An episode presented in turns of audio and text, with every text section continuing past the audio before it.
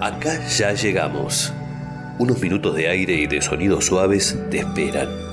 Un grupo de personas junto a vos. Junto a vos. En Estamos sanando. Estamos sanando. Lo maravilloso de estar aquí, acercarnos a vos. Queremos hacer vibrar tu corazón. Acercarte un saludo, una meditación, un consejo, sacarte una sonrisa y que escuches la música que más te gusta.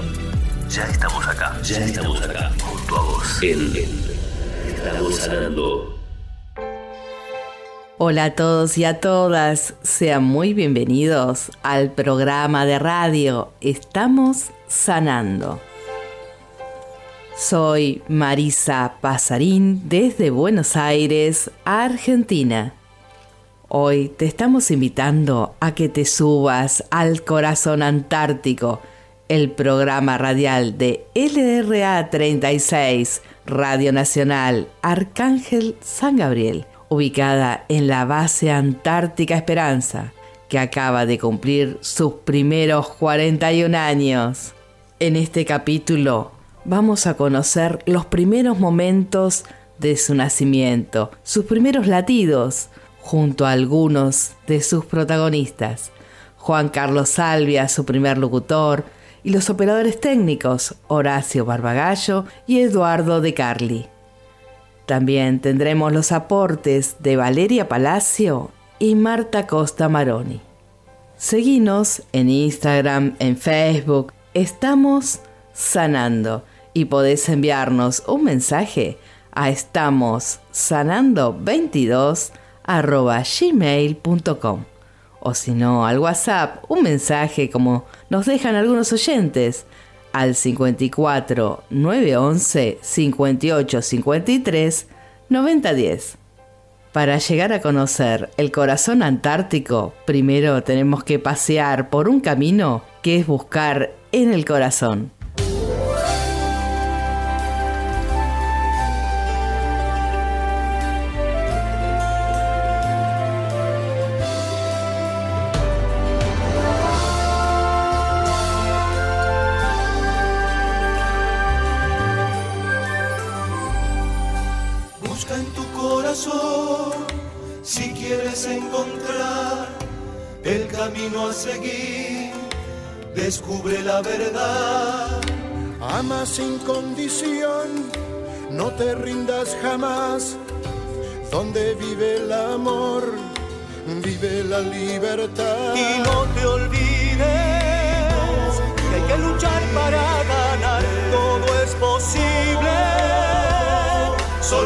Tienes que empezar.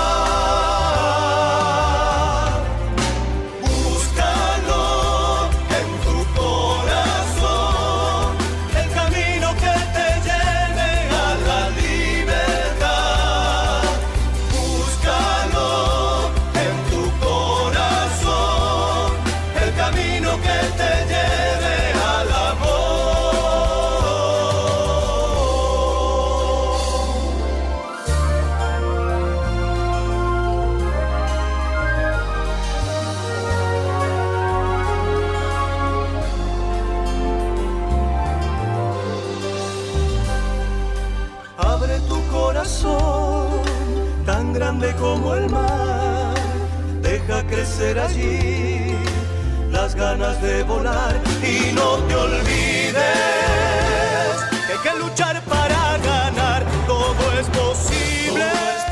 Estuvimos escuchando Búscalo en tu corazón de los Nocheros y León Gieco. Este es un mensaje dedicado para vos en Estamos sanando, estamos sanando, sanando. Acá vamos a estar con las vivencias del ayer y del hoy. Hechos que nacen un día, cobran vida, empiezan a transitar, a caminar junto a muchas personas, como es el caso de la radio Arcángel San Gabriel, de la base Antártica Esperanza, en el continente blanco, única radio en el mundo desde la Antártida. Unas voces llegaron del corazón antártico, un viento las ha acercado hacia nosotros. Son de sus conductoras, Janina, Julia, Tamara, Diana, junto a su operador y bajo la dirección del teniente coronel Walter Nahuel Tripay. Acá llega la primera transmisión radiofónica antártica de 1979. Ya no puedo esperar más. Escuchemos esas voces que hacen latir ese continente antártico en la frecuencia de 6.15 kHz. Habla de 43.000 metros, está transmitiendo IRA 36, Radio Nacional San instalada en la base de Esperanza del Ejército Argentino en la Antártica Argentina fueron las primeras palabras que se emitieron ese sábado 20 de octubre de 1979, siendo las 11.20 horas. En una geografía distinta a otras, a veces paradisíaca, otras tempestuosas, con sensaciones térmicas extremas de alrededor de los 50 grados bajo cero, sustanciadas por los vientos huracanados que superan en algunas ocasiones los 250 kilómetros por hora. Dentro de ese entorno fue que nació el proyecto de la radio. Sin los adelantos tecnológicos con que se cuenta en la actualidad, no existían satélites de comunicaciones, tan solo la onda corta, con la sensación que embarga al hombre inmerso en la larga vigilia del invierno antártico, carente de un contacto con una emisora radiofónica, audible que le devuelva el sonido correspondiente a sus imágenes más queridas. Fueron dos bonaerenses, Francisco Paco Vilá y Juan Carlos Salvia, el catamarqueño Oscar Jorge Martínez, el porteño Antonio Luis Pascual y los santacruceños Felipe Cuenca y Victoriano Garay. La misión encomendada fue unirse a la dotación que invernaba en la base Esperanza para consolidar el proyecto. Gracias a los directivos de LRA1, Radio Nacional Buenos Aires, su personal técnico, locutores, administrativos y muy especialmente a los productores del noticioso por su infinita paciencia y dedicación, a los soldados voluntarios que aportaron su heroica cuota de arduo trabajo en la campaña antártica del verano, a la Armada y a la Fuerza Aérea Argentinas que facilitaron el transporte de los elementos necesarios toda la dotación 1978-1979 de la base de Ejército Esperanza, que participó en la difícil empresa de construir la primera radiodifusora antártica oficial del mundo. Radio Nacional Arcángel San Gabriel se ubicó a los 63 grados 23 minutos de latitud sur y 56 grados 59 minutos de longitud oeste, en la Bahía Esperanza, extremo norte de la península antártica bañada por el estrecho antártico y recostada sobre las estribaciones del Monte Flor y los cerros Taylor y Pirámide. Gracias a la era satelital de comunicaciones, se tendieron puentes que superaron el aislamiento geográfico. Hoy, por onda corta, a la radio se la puede escuchar en la frecuencia de 15.476 kHz y por internet desde la página de Radio Nacional. LRA 36, Arcángel San Gabriel. En el ciclo 2020, Corazón Antártico, continúa con el legado de seguir comunicando, informando, acompañando y sobre todo acortando distancias de manera ininterrumpida desde ese 20 de octubre de 1979. La radio pública también transmite desde la Antártida.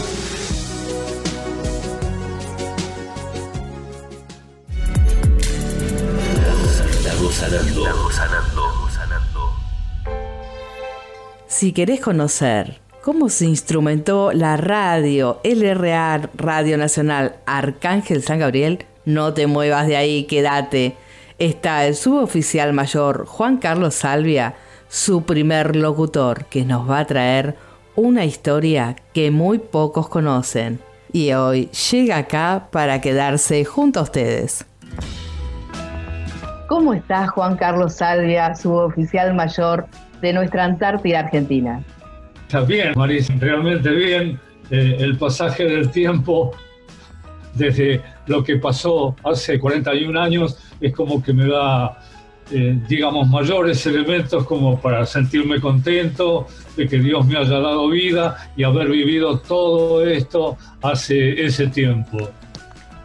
Juan Carlos, mira, te voy a tratar así, de, con tu nombre, para acercarnos más y que nos cuentes cómo nació la idea de poner una radio en la Antártida. ¿Qué, es ese sentimiento que un día dijiste voy a transmitir otra cosa distinta?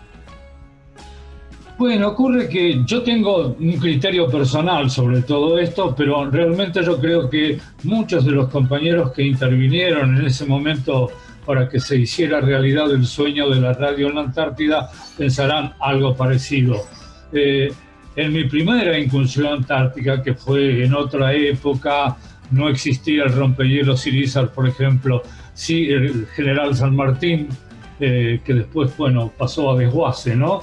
y fui a una base muy lejana, base Belgrano, que ya no existe porque por medio del calentamiento global ese pedazo de, barrera de hielo se desprendió y la base se fue a navegar con todo eso. Y entonces estábamos mucho más cerca del polo, era la base más austral, y tratábamos al margen de nuestra actividad profesional hacer escucha en los momentos libres de la radio. En mi caso particular, la radio fue una pasión. Y este, con el meteorólogo, que éramos muy, muy amigos, como el resto de la base, eh, él era entrerriano, yo porteño, y, este, y decíamos a veces cómo nos gustaría escuchar una chamarrita, un chamamé, un tango. Este, y, ahí es como que nace, porque eh, las emisiones de las radios nuestras, eh, las que llamamos malamente eh, onda corta, en realidad técnicamente es otra cosa, en el caso de otros países entraban con mucha fuerza. Radio Nederland de Holanda, la BBC de Londres, Radio Pekín de China. y las emisiones, por ejemplo, de Radio El Mundo, que tenía las llamadas ondas cortas, a veces eran muy mezquinas, era puro ruido que se escuchaba. Entonces pensábamos qué lindo sería tener una radio local en la Antártida que nos haga sentir un poquito más cerca de lo nuestro, de nuestra historia, de nuestro folclore. Y bueno, en lo personal, esa fue una de las motivaciones. ¿Y cómo fue que surgió la idea de decir, no vamos a transmitir, en lugar del servicio meteorológico, el estado del clima, vamos a transmitir otra cosa? Eh, entre los dos surgió esta idea. ¿Cómo surgió en, una Navidad, no? Fue en Navidad de 1978, ¿puede ser? Se nos ocurrió nosotros cada tres horas pasábamos los partes meteorológicos de todas las bases antárticas. En aquel momento era a la base Orcadas, que las centralizaba y después las enviaba al Servicio Meteorológico Nacional. Entonces, eh, eh, en ese lapso se nos ocurrió por qué esa noche de, digamos, del 24 de diciembre no podíamos hacer alguna cosa distinta. Esto contravenía algunas normas porque esas frecuencias pertenecen al móvil marítimo y son exclusivamente para fines técnicos, no para otra cosa. Entonces lo hablamos con el jefe de base, lo hablamos con el capellán que teníamos en la base, que era el padre jesuita Buenaventura de Filipis, ya que él iba a dar la misa de gallo si nos autorizaba a grabar esa misa de gallo de las 22 horas y después poder redifundirla por medio del móvil marítimo a todas las estaciones antárticas argentinas y de otros países. Y bueno, para ambientar todo eso, empezamos a, mandar antes por esas frecuencias del móvil marítimo eh, partes de la misa criolla, de villancicos, como creando un clima propicio y hubo una acogida muy buena por parte de, todos. Sobre todo eh, de la base chilena había un conflicto beligerante un tanto complicado por el tema este, del canal de Beagle, de las islas. Y sin embargo ahí en esa Navidad todo desaparece y los chilenos nos trataban de hermanos argentinos y nosotros nos dimos cuenta de que en este caso la radio, que personalmente es mi pasión, puede ser útil para un fin totalmente pacífico y, de hermandad. Todos somos seres humanos, todos queremos una palabra de escucha, un silencio, un poco de paz. Quizás esa misa criolla trajo paz, ¿no? Y realmente por ahí nadie quería un conflicto, necesitaban escuchar algo de paz y determinadas palabras trae, trae ese alivio, ¿no? Este hecho fue el que dio origen existiera la radio en la Antártida. Alguien más escuchó esto y resultó positivo. Nosotros lo conversábamos. En ese momento parecía como una utopía, ¿no? pero en el viaje de regreso es como que todo eso se fue fortificando y después ya a un nivel eh, jerárquico distinto eh, se vio la posibilidad de, cristalizarlo y, que tengamos nosotros una radio oficial. Y bueno, eso ya pasó por parte de la jefatura, de ciertos eh, entes así a nivel ya un poco más jerárquico. Y, y bueno, y se logró se cristalizara el proyecto. El proyecto se termina cristalizando en un año, digamos. La verdad que eh, esta utopía pasó a ser una realidad en sí misma, donde muchos fueron los que sentían esa necesidad de que existiera otras palabras, otra escucha, música. Realmente le iba a hacer bien a mucha gente, iba a entusiasmar y el ánimo iba a mejorar para todos, ¿no? Esa comunicación que vos estabas proponiendo parece que estaba en el corazón de muchos y entre todos hicieron fuerza para que esto se diera porque en un año ya estaba viajando con el primer viaje del Irizar, el equipo de radio, ¿no? Contanos cómo fue ese viaje. Bueno, estuve muy emocionado. Fue, si no me falla la memoria, en el mes de octubre de 1979. Y entonces, en forma un tanto reservada, se había encargado en las bodegas del buque un antiguo transmisor enorme, era no, no proporcional a la potencia de emisión, era enorme en su tamaño eh, la consola, demás elementos que hacen falta para la instalación de una radio, ¿no es cierto? Y material de difusión.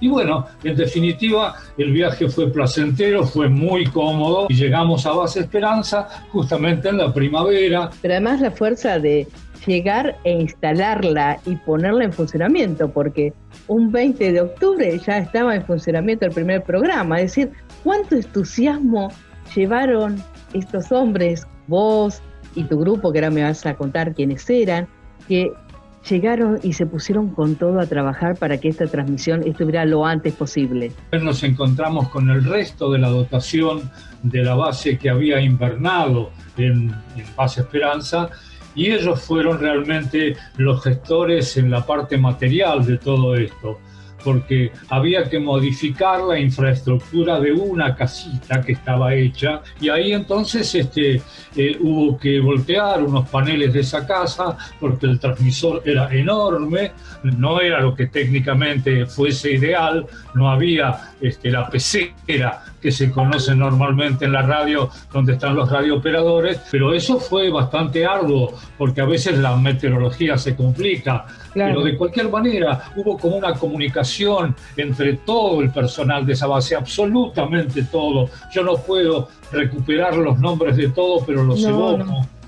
Muchos de ellos no están, pero de cualquier forma el mérito no es ni mío, ni de los operadores de aquel momento, ni de los posteriores. El mérito es de un montón de gente que se acopló al proyecto.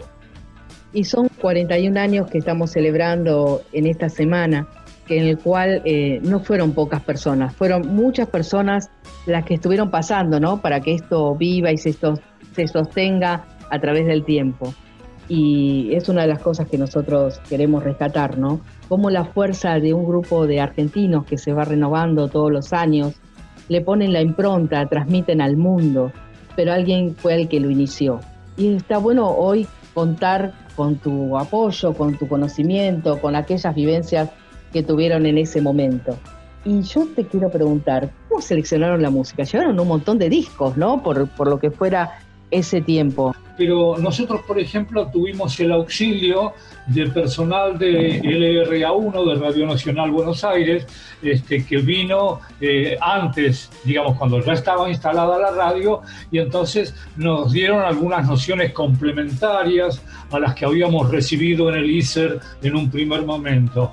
Eh, me acuerdo que el locutor era Jorge Vidal y el que hacía el sonido eh, era Pedro Piedrabuena que también era sonidista de Radio Nacional. Entonces nos enseñaba esa técnica de poner, por ejemplo, los discos en pista.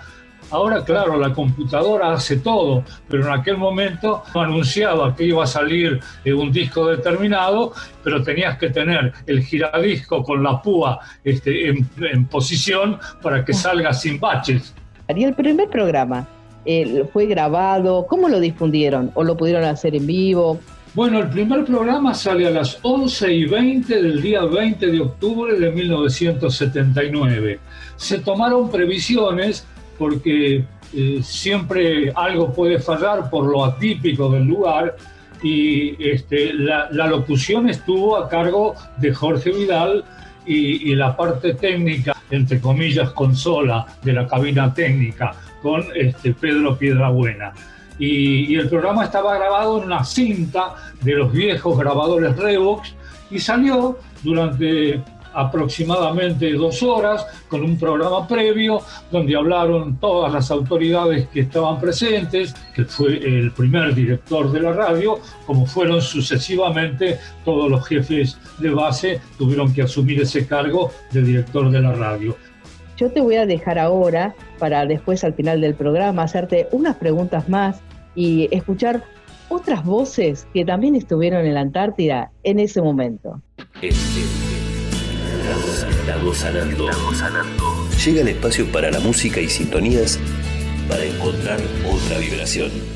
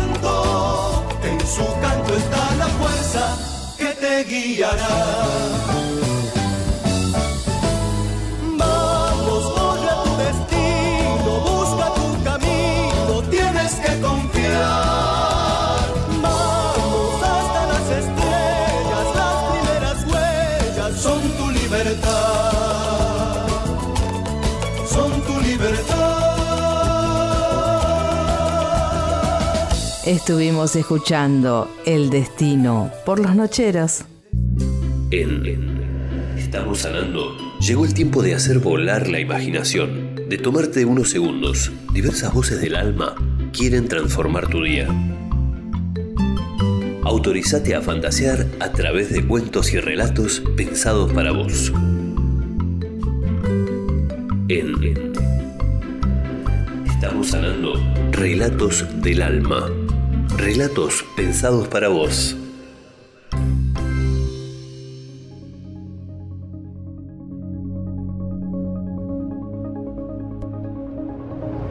Estamos acá con Valeria Palacio, que es nuestra narradora de cuentos y también de relatos y de historias. Y hoy nos va a traer la historia de La Milonga, La Primavera, una canción que fue cortina en LRA 36 Arcángel San Gabriel en su primera programación, una música instrumental de Víctor Velázquez. ¿Cómo estás, Valeria? Muy bien. ¿Qué, qué, contás, Marisa? ¿Cómo andás vos? ¿Bien? Eh, estoy muy bien y estoy contenta por esto que estuviste buscando y que nos vas a traer y dar a conocer cosas que quizás yo al menos no la conocía. Yo tampoco, realmente cuando me puse a buscar y vi esto, no, no, la escuché porque no pude evitar escuchar esta canción. Tiene cinco décadas esta milonga, increíble, increíble, que hoy siga vigente también. Increíble y vamos a contarle algo más de esta historia a nuestros oyentes. Y podemos contarles hoy que gracias al diario El Heraldo y la publicación de un correo de lectores que envió Rosita Ramat Ferré este 26 de mayo de 2020, es que podemos conocer la historia de esta primavera y de Adrián Maggi. En un momento de su vida que estaba un poco desorientado emocionalmente, comenzó a hacer algunas giras como para distraerse. Y así llegó a la estancia de la primavera de Bustillo, en Cañuelas, lugar que diera nombre a su canción.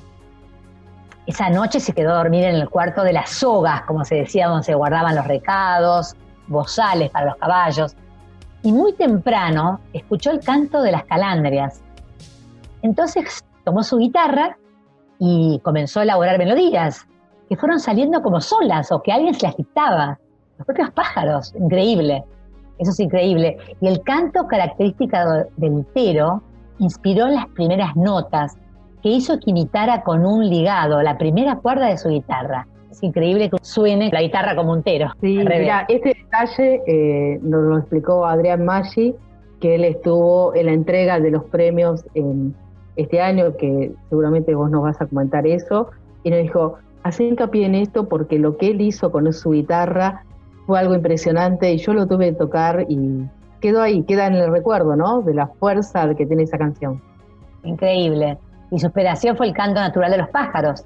Y de esa manera nace en la guitarra de Víctor Velázquez su obra instrumental La Primavera, que no solamente recorrió la Argentina y otros lugares del mundo, sino que también llegó hasta, eh, hasta la Antártida, estuvo en la base antártica Esperanza, pues esto fue increíble.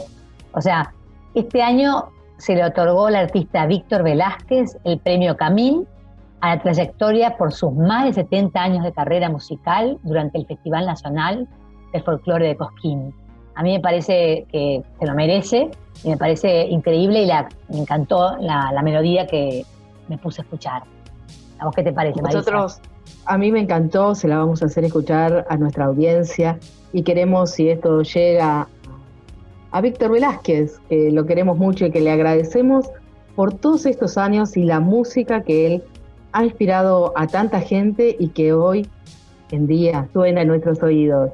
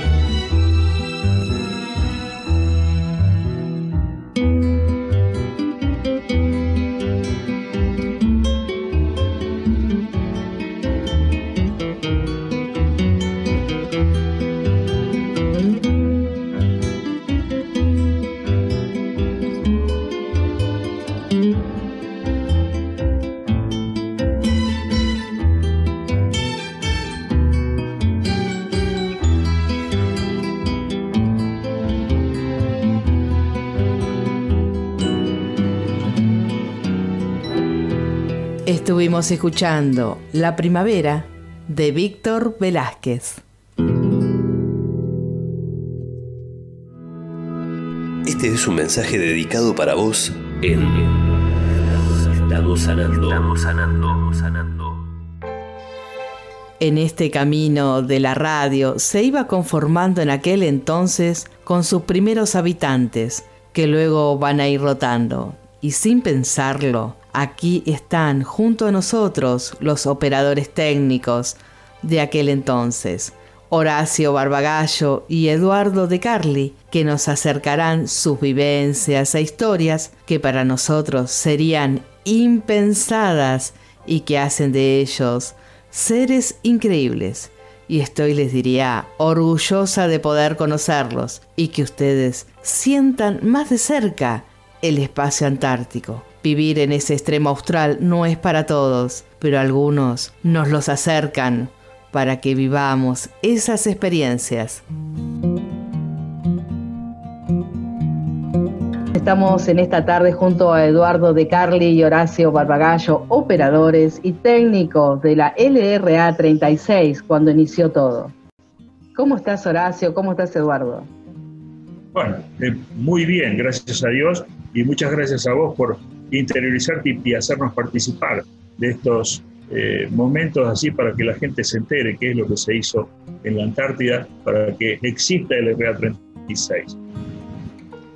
También te, agradezco mucho la oportunidad de poder difundir este, y rememorar de que hubo, hubo un principio, como todas las cosas. Les agradezco a los dos y ahora vamos a empezar a conocer todo lo que fue sucediendo en esos tiempos ahí. Te digo la percepción en la primera, cuando llego en el barco, eh, cuando llega en el año 75, él fue antes, él fue en el 73, yo fui en el 75 la primera vez, a la vieja base Belgrano, esa que salió a navegar porque era un pedazo de, barrera de hielo. Llego ahí y, entro a mirar el viento, la gente que estaba sobre la barrera de hielo, y me preguntaba, ¿qué hago yo acá? Tenía 23 años. Yo fui con 20 años y cumplí 21 años en abril y voté por primera vez en la Antártida. Había un grado de inconsciencia bastante importante. Yo creo que es la búsqueda de cualquier eh, de cualquier joven. Hemos tenido la suerte de, una vez que, egresamos, todos tenemos atrás nuestro alguien que nos dijo, mira, este, yo hice esto y me parece que el camino es por acá. Para ir a la Antártida tenés que ser medio... En el primer año que fui éramos 33 personas, nos veíamos todos los días, entonces si, si no tenés una determinada estructura mental, difícil. En realidad hemos ido busca de la vida, cada uno, además de la actividad militar propiamente dicha, se ha disfrazado de un montón de otras cosas y ha encontrado un montón de otras vocaciones y bueno, fue una característica, digo. La Antártida no solamente nos dio la experiencia, sino que estuvimos todo un año al lado de un carpintero, al lado de un mecánico, al lado de un fotógrafo, al lado de un médico. Aprendés a cocinar aprendes a cocinar. Yo no, pero Horacio era, era nuestro maestro pisero, digamos. Ah, no, el de los este, sábados, o que hace sábado, uh. este, en fin, eh, nosotros, yo creo que te comenté que somos un grupo de, de jóvenes este, maduros que nos seguimos juntando todavía, ¿no?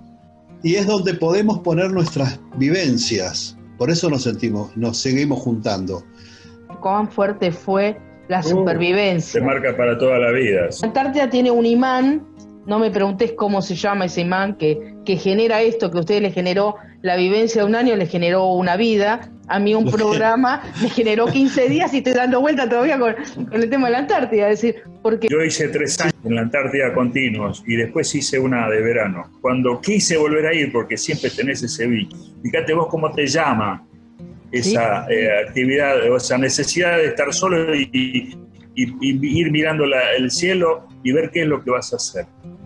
Cómo inventás para resolver los problemas, ¿no? Te agarraba la, noche polar, la famosa noche polar, donde eh, las capas eh, se ionizan y se pierden todo tipo de, emisiones de radio. Era un, un silencio absoluto donde no comunicabas con nadie, o esporádicamente, ¿no es cierto? Y eso hacía que este, uno estuviera pendiente de cuándo voy a poder hablar con, con los seres queridos. En realidad era, era el único nexo que había con el continente, con, con la vida real, digamos. Este, nosotros no hacíamos locución. Nosotros lo que, cubríamos eran los servicios este, de radio, pero enviando mensajes logísticos, enviando mensajes de meteorología, enviando telegramas, y facilitando radioconversaciones con la familia. No hacíamos locución. Podía ser en sistema Morse, telegrafía. tanto Horacio como yo somos radiotelegrafistas. eh, Juan Carlos también, este, Ricardo también, todos somos, todos los que trabajamos en la radioestación éramos radiotelegrafistas. Así que bueno, por eso lo que dice Horacio me identifico mucho, ¿no? Que nosotros ese era un poco, un poco un sacerdocio. ¿Sabes qué ocurre? Mira, para contextualizar un poco, ¿no? Porque me parece que lo más interesante que nosotros podemos aportar, ¿qué fue lo previo a, LRA 36? Eh, antes no había nada. O sea, antes había estas comunicaciones que yo te digo, que eran nuestra función.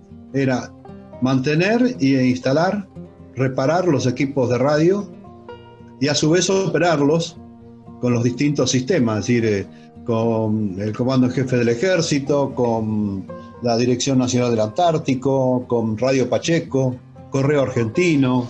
En Base Esperanza no había nada, había lo mismo sistemas de radio que había en, este, en el resto de las bases. Y fue una novedad la instalación de LRA 36 digamos, como un hito de soberanía. Eh, previo a eso, este, Horacio había participado, yo estaba en la base y él participó de, una, de la primera campaña de verano que fue para armar cinco casas. Las cinco primeras habitaciones. Las cinco primeras casas, que fue en el año... claro. En el año 78 para que fueran las primeras familias. Luego nosotros fuimos el primer relevo y también se construyeron otras cinco casas más. Cuando llegó ese equipo de radio, ¿ustedes ya estaban allá en la base o viajaron también con el Irizar? No, no, nosotros, viajamos con el viajamos con el Bahía Aguirre. El ah, Irizar vino vino el 17 de el 17 de septiembre llegó con el, el equipo, con la gente de Radio Nacional, este, vino Juan Carlos también, Juan Carlos Salvia. Este, y bueno, ahí fue donde anterior a esto Horacio había dejado su casa para que se instalara la radio ahí. Eh, ahí fue donde se dispuso para hacer eh, la sala de control, instalar el equipo, este, una aventura. Ustedes, ¿Cómo se sentían con este cambio de la radio, de tener un equipo de radio al viejo sistema? ¿Cómo se sentían? Era una vorágine todo eso. Imagínate que tanta cantidad de gente, tanta cantidad de actividades a desarrollar por todos. Estabas un minuto acá, otro minuto allá, y este, eso te hacía que te pasara el día por una, con una velocidad eh, infernal. El tema de la radio fue una frutillita de alegría cuando salió la primera emisión, cuando se largó el primer programa. Eh, todos esos son cosas que uno eh, las tiene atesoradas, ¿no? Es muy difícil de transmitirlas. No pasa todos los días que vaya un buque nuevo como el Irizar, no pasaría que traslademos un equipo de radio. La verdad que era un año, fue un año así como importante, es decir, la Antártida estaba floreciendo ese año, ¿no? Con Juan Carlos, colaboraba de la, de la parte de afuera, la parte técnica ellos, él estaba en la mesa de, comandos y Juan Carlos era el locutor, junto con una de las señoras también. Sí, lo interesante es que se produjo. Muchísimas gracias, Horacio, muchísimas gracias, Eduardo, por este tiempo, por este espacio y por contarnos esas historias y anécdotas de lo que han vivido. Bueno, muchas gracias a vos por tu preocupación. Que quiera Dios que se vuelva a repetir para poder seguir eh, este, informándole a la gente cómo se vivía allá, qué es lo que se hacía en esas épocas. Las épocas han variado, pero siguen eh, incentivándose eh, los trabajos para que el Real 36 siga siendo vigente y esté presente en todos lados. También te, te agradezco mucho la oportunidad de poner en palabras esas vivencias que tenemos tan arraigadas y que forman parte también de, de la historia del RA36, que es también nuestra, nuestra historia.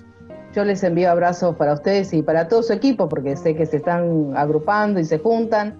Así que a todos ellos, un abrazo enorme. Llega el espacio para la música y sintonías para encontrar otra vibración.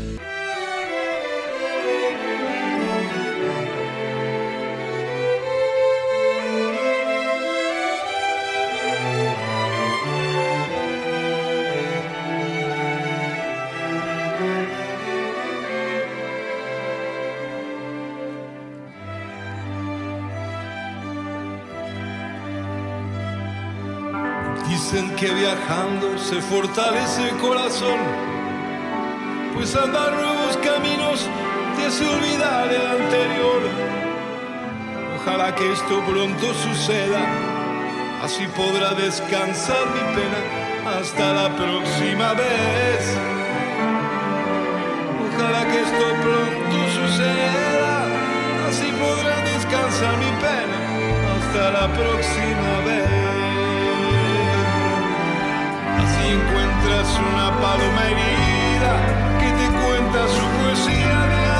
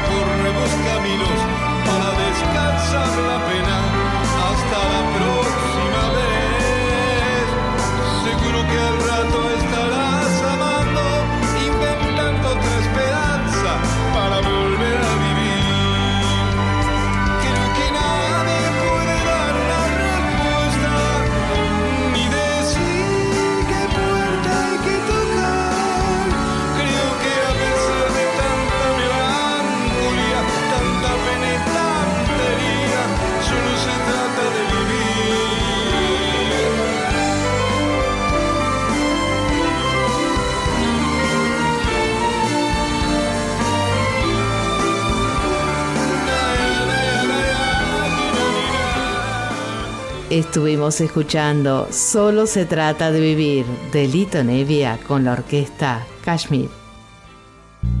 En Estamos sanando. Llegó el tiempo de hacer volar la imaginación, de tomarte unos segundos. Diversas voces del alma quieren transformar tu día. Autorizate a fantasear a través de cuentos y relatos pensados para vos. En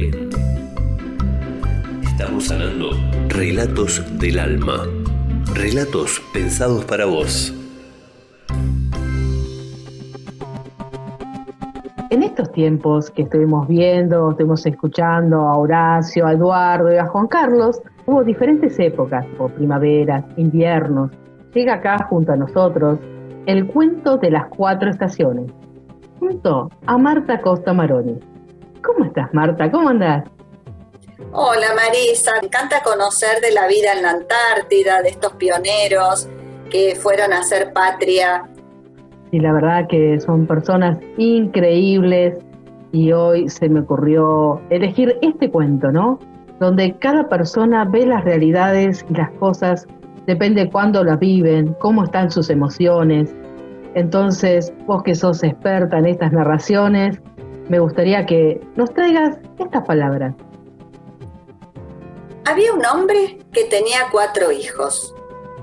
Quería que aprendieran a no juzgar las cosas superficialmente. Entonces envió a cada uno por turnos a ver un manzano que estaba a gran distancia. El primer hijo fue en el invierno, el segundo en primavera, el tercero en verano y el hijo más joven en el otoño. Cuando todos ellos regresaron, le llamó y juntos les pidió que describieran lo que habían visto. El primer hijo mencionó que el árbol tenía las ramas desnudas, que estaba doblado y retorcido. El segundo dijo que no, que estaba cubierto con brotes verdes y lleno de promesas. El tercer hijo no estuvo de acuerdo. Dijo que estaba lleno de flores y colorido, que tenía un aroma muy dulce y se veía muy hermoso. El último de los hijos también discrepó. Dijo que estaba lleno de frutos y hojas, repleto de vida y satisfacción. Entonces el hombre les explicó a sus hijos que todos tenían razón, pero que cada uno había visto solo una de las estaciones de la vida del árbol. Les argumentó que no debían de jugar a un árbol o a una persona por solo ver una de sus temporadas y que la esencia de lo que son, su experiencia vital, solo puede ser medida al final, cuando todas las estaciones han pasado. Si te das por vencido en el invierno, habrás perdido la promesa de la primavera, la belleza del verano y la satisfacción del otoño. No dejes que el dolor de una estación destruya la dicha del resto. No juzgues la vida por solo una estación difícil. Persevera a través de las dificultades y malas rachas. Mejores tiempos seguramente vienen por delante.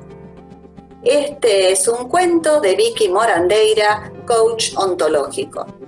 Yo quiero dejarle a nuestra audiencia este pensamiento, que hay muchas primaveras, hay muchos veranos, hay muchos otoños, hay muchos inviernos que tenemos que todavía vivir, disfrutar de nuestra familia, de los hijos, de las sonrisas, de las alegrías, y que una estación es solo una estación en nuestra vida, nada más. Estamos sanando. Estamos sanando. Llega el espacio para la música y sintonías para encontrar otra vibración.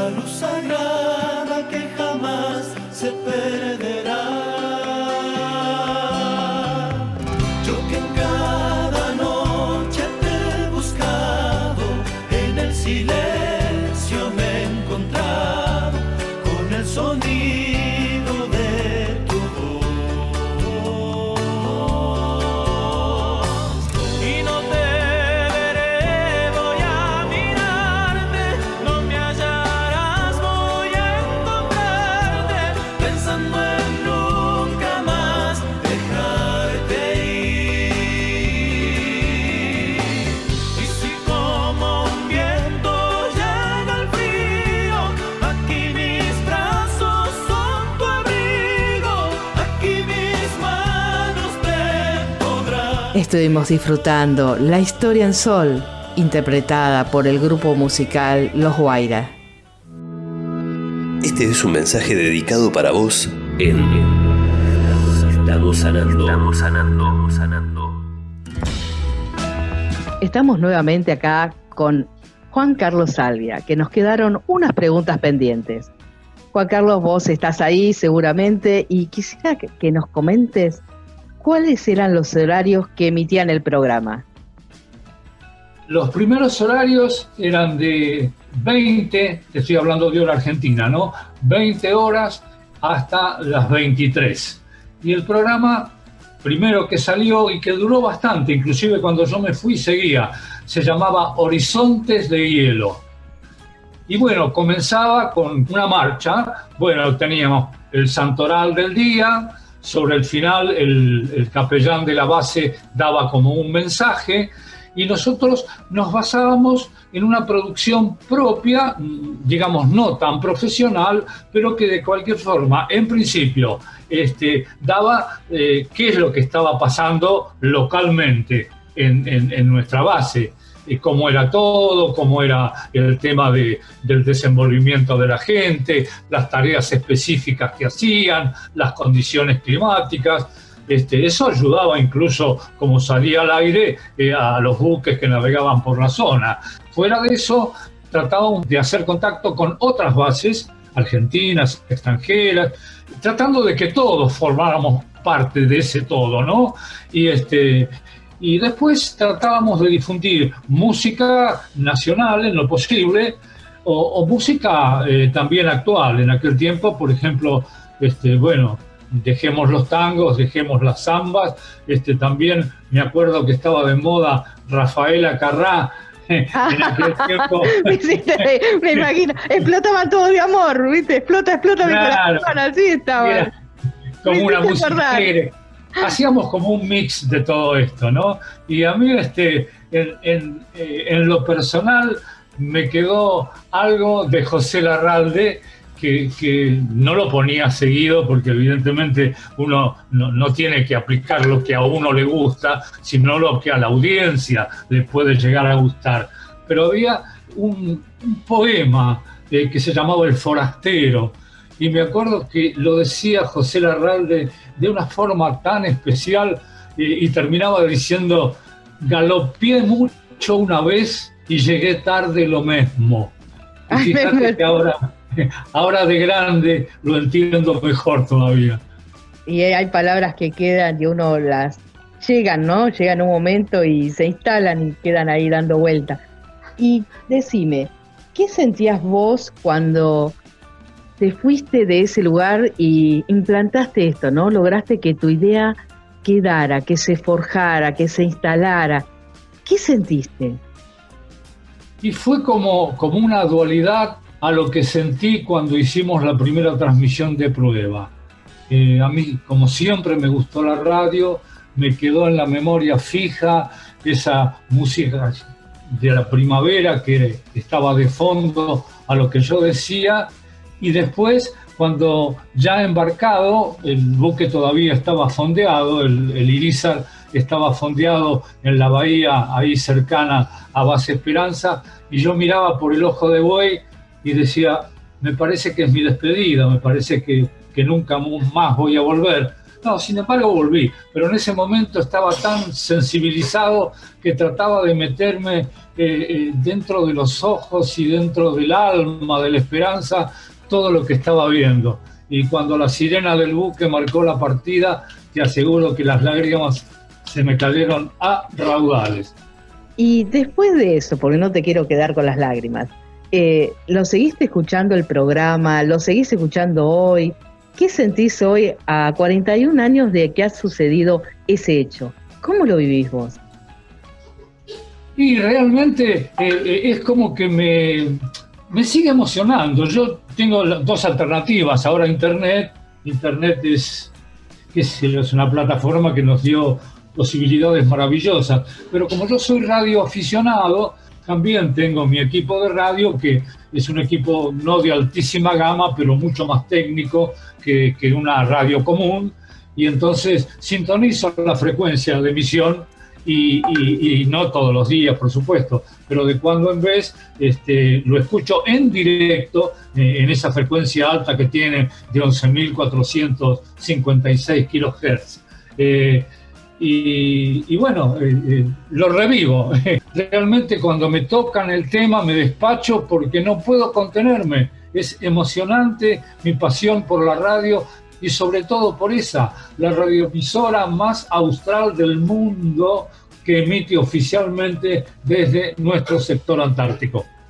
Para finalizar, contanos una anécdota que vos te das ahí, la tenés guardadita, esa anécdota Contanos, ¿tenés alguna que, que puedas decir, la voy a contar hoy?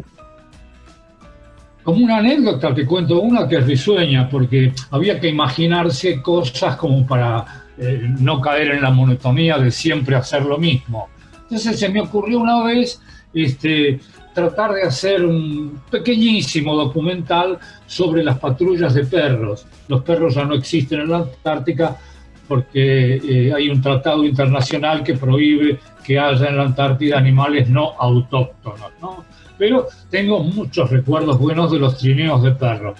Entonces salí con amigo, compañero antártico, y este, dije, bueno, voy a tratar de, escuchar las voces de mando para que los perros obedezcan, eh, las pisadas en la nieve, el ruido del deslizamiento del trineo. Hice una primera grabación y claro, hicimos un descanso, paramos en un lugar, los perritos se echaron sobre la nieve y yo me senté sobre el trineo y entonces rebobiné para ver si había logrado lo que yo quería o tenía que repetirlo y noté que no, que había salido bien la grabación y que podía ser editada. Pero en un momento determinado, los perros están acostumbrados a las voces de mando y una de ellas es siga, siga. Y cuando el perro guía sintió siga, siga, arrancó. No. y entonces el grabador y yo volamos por el aire y creo que es una de las más sabrosas anécdotas que yo pueda contar. ¿Y lo pudiste rescatar el grabador para, para pasarlo? Sí, sí, sí, no se deterioró, cayó sobre la nieve, ¿viste? Pero y después también eso se difundió. claro, ¿qué te parece? Esas cosas que pasan inesperadas, ¿no? Porque vos decís, había también diversión.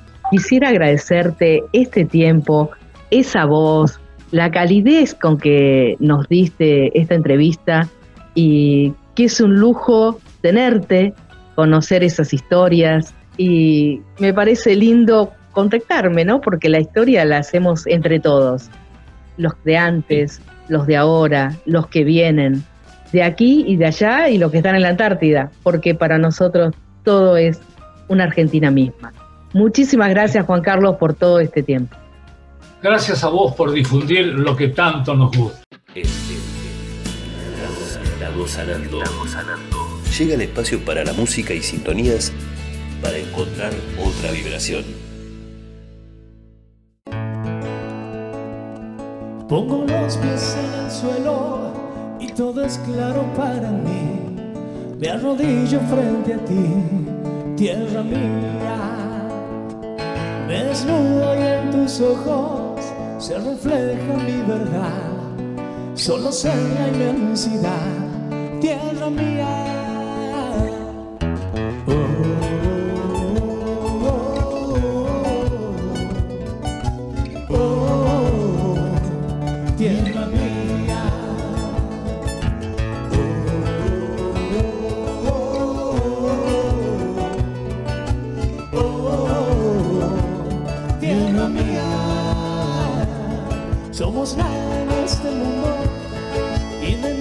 Somos dueños. Todo nace de tu centro,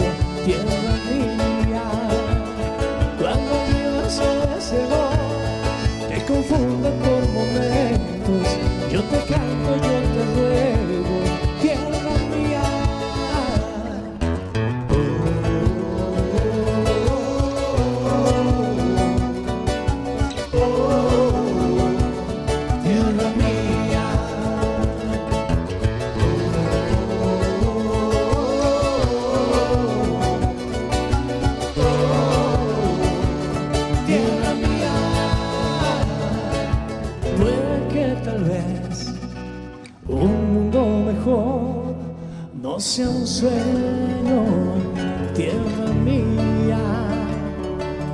Puede suceder, lo sé.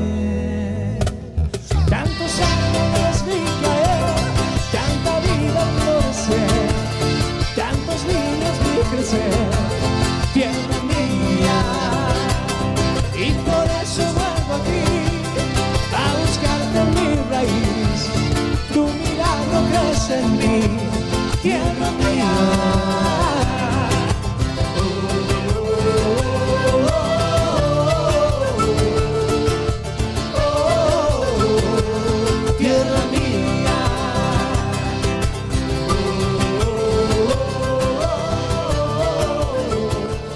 Estuvimos escuchando Tierra Mía de los Tequis.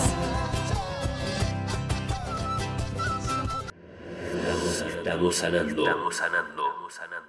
En los caminos hay historias que nos enriquecen. Vemos que no estamos solos, que hay que darnos la oportunidad para conocernos. Sentí tu fuerza interior, tus brotes, tus frutos, tus alegrías. Lo importante es poder vivenciar cada momento con alegría. Cada estación nos brinda opciones distintas para ver la vida y disfrutar de cada momento. Abrazos y besos para todos. Nos estamos encontrando. Estamos sanando. Un grupo de personas junto a vos. Un nuevo aire, unos sonidos suaves te esperan.